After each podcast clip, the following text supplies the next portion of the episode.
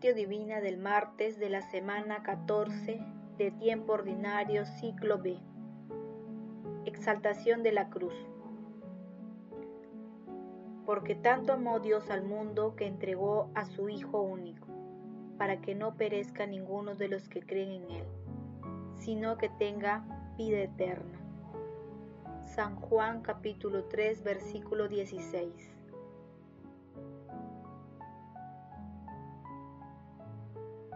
Oración inicial. Santo Espíritu de Dios, amor del Padre y del Hijo, ilumínanos con tus dones para que podamos comprender los tesoros de la sabiduría que Jesús nos quiere revelar en este día. Otórganos la gracia para meditar los misterios de la palabra y revélanos sus más íntimos secretos. Madre Santísima, intercede ante la Santísima Trinidad por nuestra petición. Ave María Purísima, sin pecado concebida.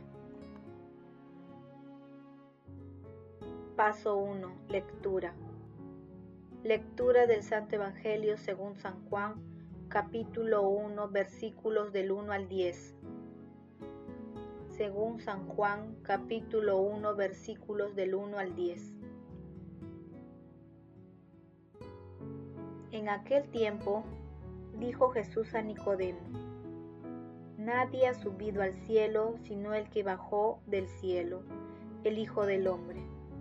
Lo mismo que Moisés elevó la serpiente en el desierto, así tiene que ser elevado el Hijo del Hombre, para que todo el que cree en él tenga vida eterna.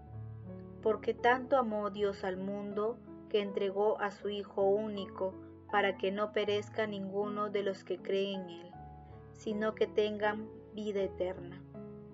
Porque Dios no mandó a su Hijo al mundo para condenar al mundo, sino para que el mundo se salve por Él. Palabra del Señor, gloria a ti Señor Jesús. Tú estás siempre con nosotros, con todo el amor de tu corazón nosotros queremos estar siempre contigo con el nuestro. Todos los latidos de nuestro corazón te pertenecen.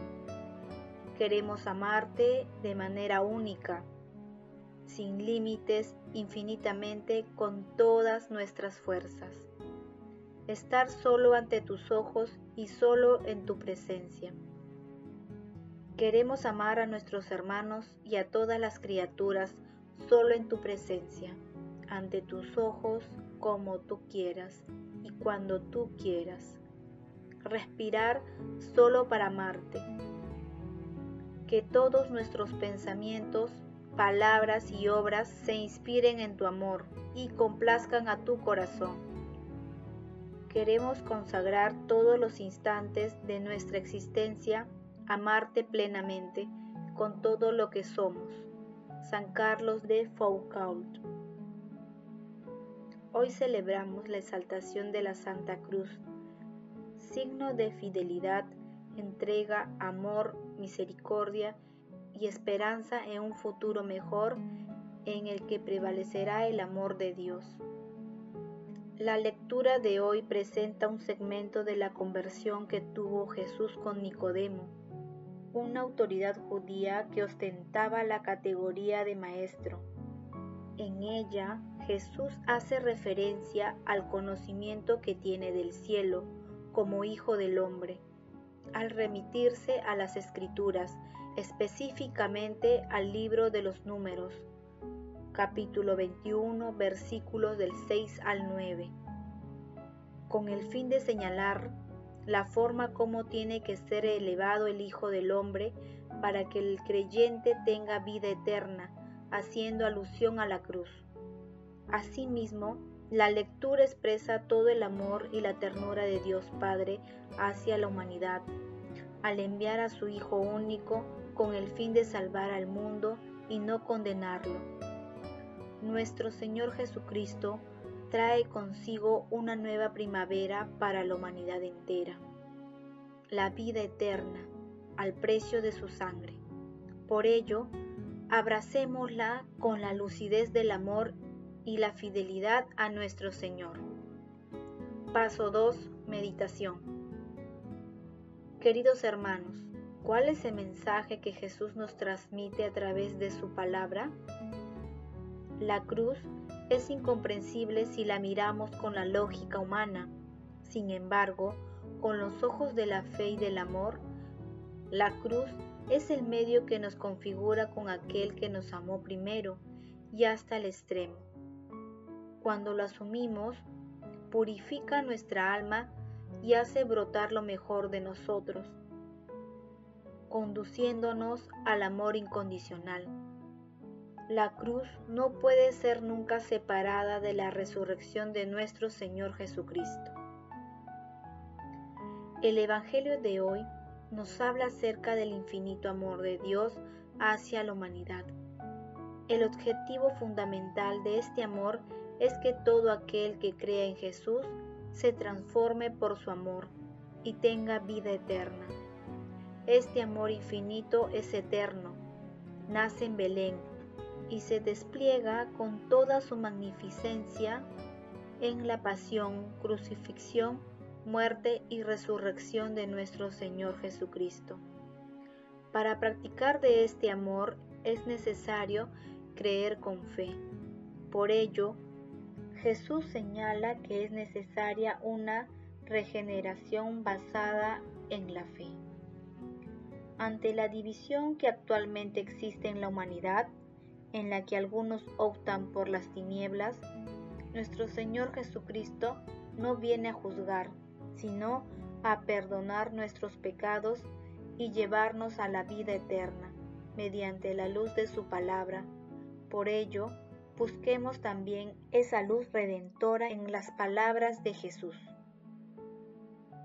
Queridos hermanos, meditando la palabra de hoy y teniendo en nuestro corazón a la Santa Cruz, es conveniente volver a preguntarnos, ¿somos conscientes del amor que Dios Padre nos tiene al enviar a su Hijo único a morir en una cruz y luego resucitar?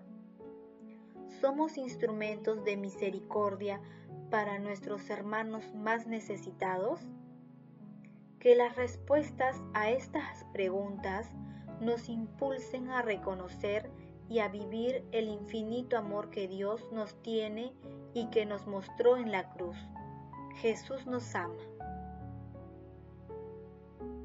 Paso 3. Oración. Padre eterno, Dios nuestro, que has querido realizar la salvación de todos los hombres por medio de tu Hijo, muerto en la cruz, concédenos, te rogamos, a quienes hemos conocido en la tierra este misterio, alcanzar en el cielo los premios de la redención. Amado Jesús, tú que te rebajaste hasta someterte incluso a la muerte y una muerte de cruz, purifica nuestro seguimiento por el camino de la obediencia y la paciencia.